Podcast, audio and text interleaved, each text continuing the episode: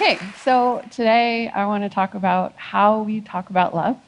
And specifically, I want to talk about what's wrong with how we talk about love.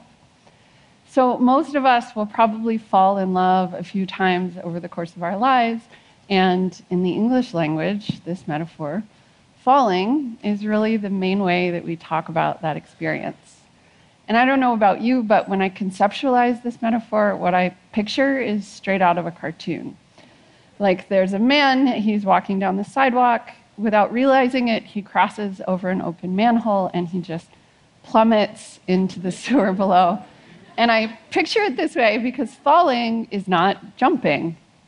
Falling is accidental, it's uncontrollable, it's something that happens to us without our consent.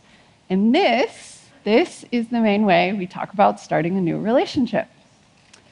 So I am a writer and I'm also an English teacher, which means I think about words for a living. And you could say that I get paid to argue that the language we use matters, and I would like to argue that many of the metaphors we use to talk about love, maybe even most of them, are a problem.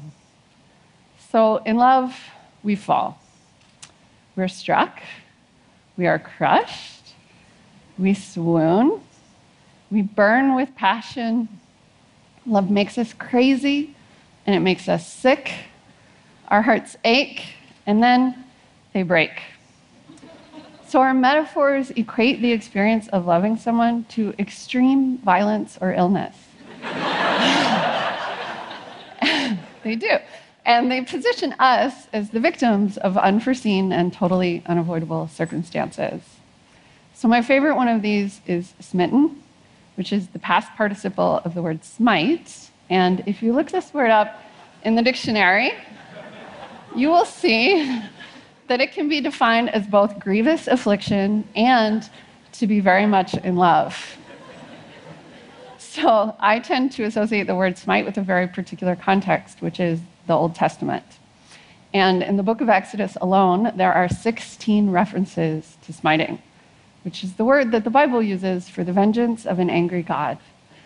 So here we are using the same word to talk about love that we use to explain a plague of locusts right? So, how did this happen? How have we come to associate love with great pain and suffering? And why do we talk about this ostensibly good experience as if we are victims?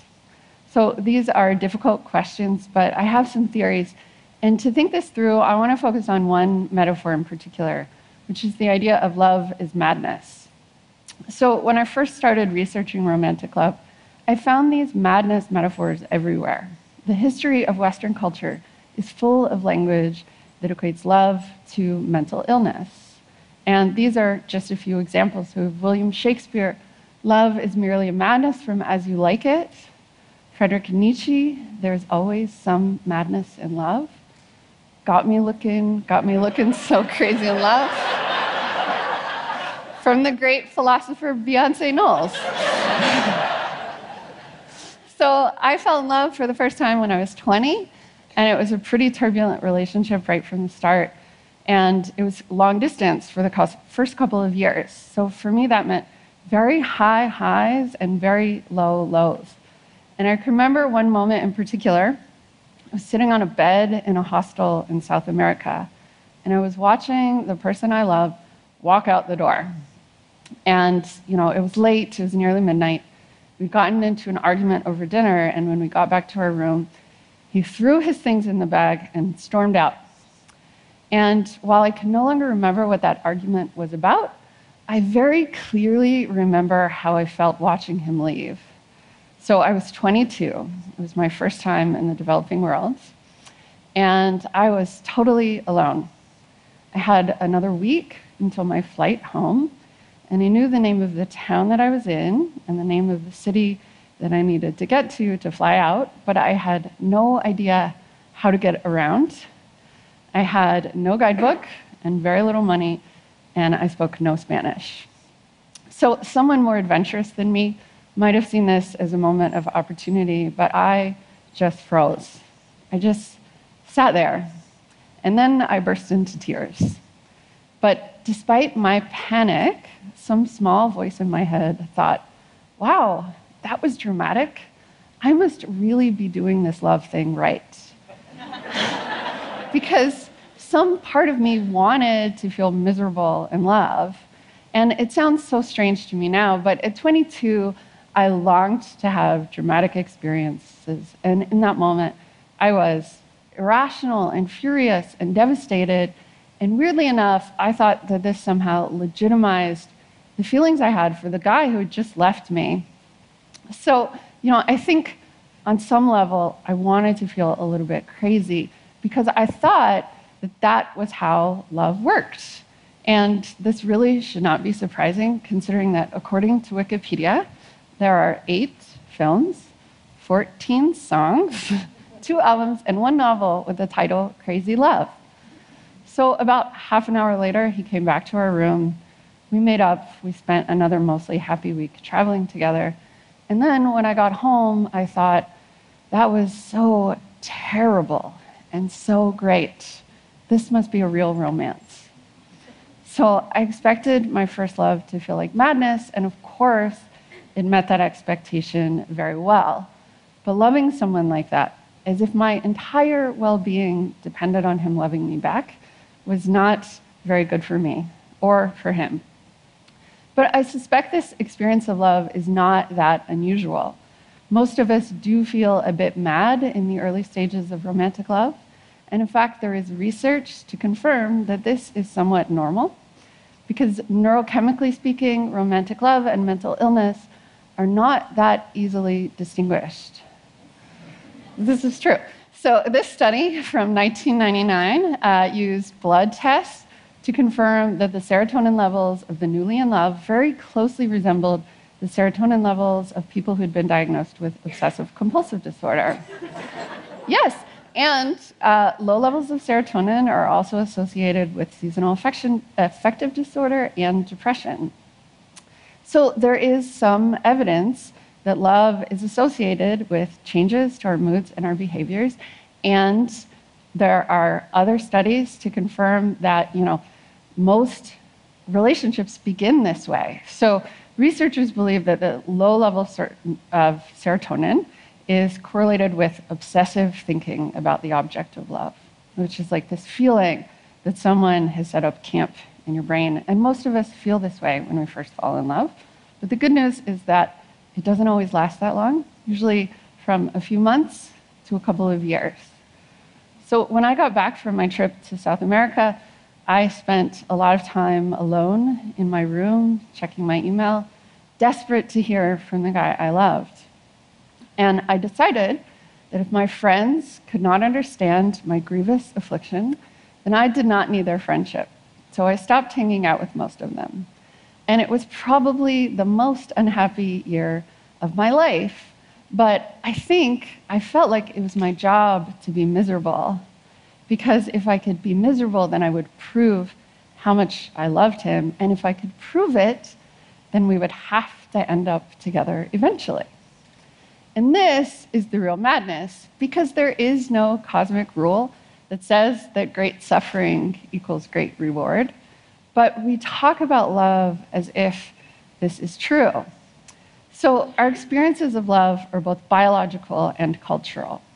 And our biology tells us that love is good by activating these reward circuits in our brain. And it tells us that love is painful when, after a fight or a breakup, that neurochemical reward is withdrawn. And in fact, maybe you've heard this, neurochemically speaking, going through a breakup is a lot like going through cocaine withdrawal, which I find reassuring. um, and then our, our culture uses language to shape and reinforce these ideas about love. In this case, we're talking about metaphors about pain and addiction and madness. So it's kind of an interesting feedback loop, right? Love is powerful and at times painful, and we express this in our words and stories.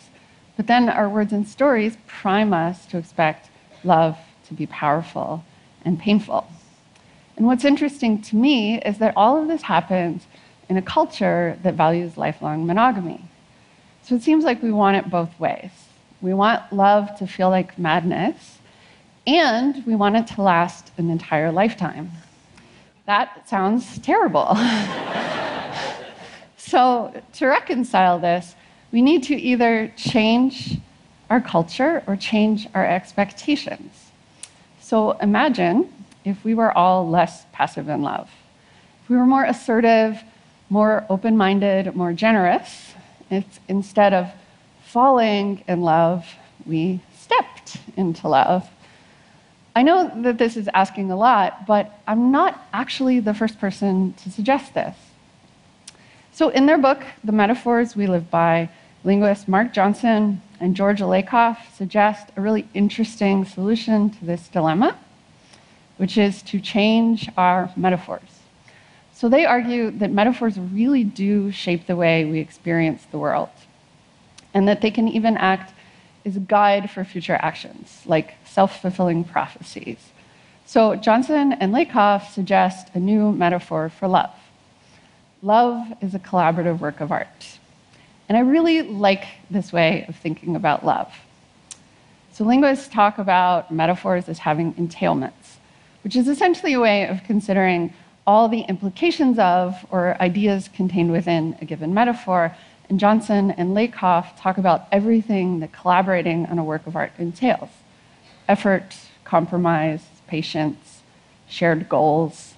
And these ideas align nicely with our cultural investment in long term romantic commitment, but they also work well for other kinds of relationships short term, casual, polyamorous, non monogamous, asexual, because this metaphor brings much more complex ideas to the experience of loving someone. So, if love is a collaborative work of art, then love is an aesthetic experience. Love is unpredictable. Love is creative. Love requires communication and discipline. It is frustrating and emotionally demanding. And love involves both joy and pain. Ultimately, each experience of love is different. So when I was younger, it never occurred to me that I was allowed to demand more from love, that I didn't have to just accept whatever love offered. And when 14 year old Juliet first meets, or when 14 year old Juliet cannot be with Romeo, whom she has met four days ago, she does not feel disappointed or angsty. Where is she? She wants to die, right? And just as a refresher, at this point in the play, Act Three of Five, Romeo is not dead. He's alive, he's healthy, he's just been banished from the city. So I understand that 16th century Verona is unlike contemporary North America, and yet, when I first read this play, also at age 14, Juliet's suffering made sense to me. Reframing love is something I get to create with someone I admire rather than something that just happens to me without my control or consent is empowering. It's still hard. Love still feels totally maddening and crushing some days. And when I feel really frustrated, I have to remind myself my job in this relationship is to talk to my partner about what I want to make together. And this isn't easy either, but it's just so much better than the alternative, which is that thing that feels like madness. So, this version of love is not about winning or losing someone's affection. Instead, it requires that you trust your partner and talk about things when trusting feels difficult, which sounds so simple, but is actually a kind of revolutionary, radical act. And this is because you get to stop thinking about yourself and what you're gaining or losing in your relationship, and you get to start thinking about what you have to offer. This version of love allows us to say things like, hey, we're not very good collaborators maybe this isn't for us. Or that relationship was shorter than I had planned, but it was still kind of beautiful. The beautiful thing about the collaborative work of art is that it will not paint or draw or sculpt itself. This version of love allows us to decide what it looks like. Thank you.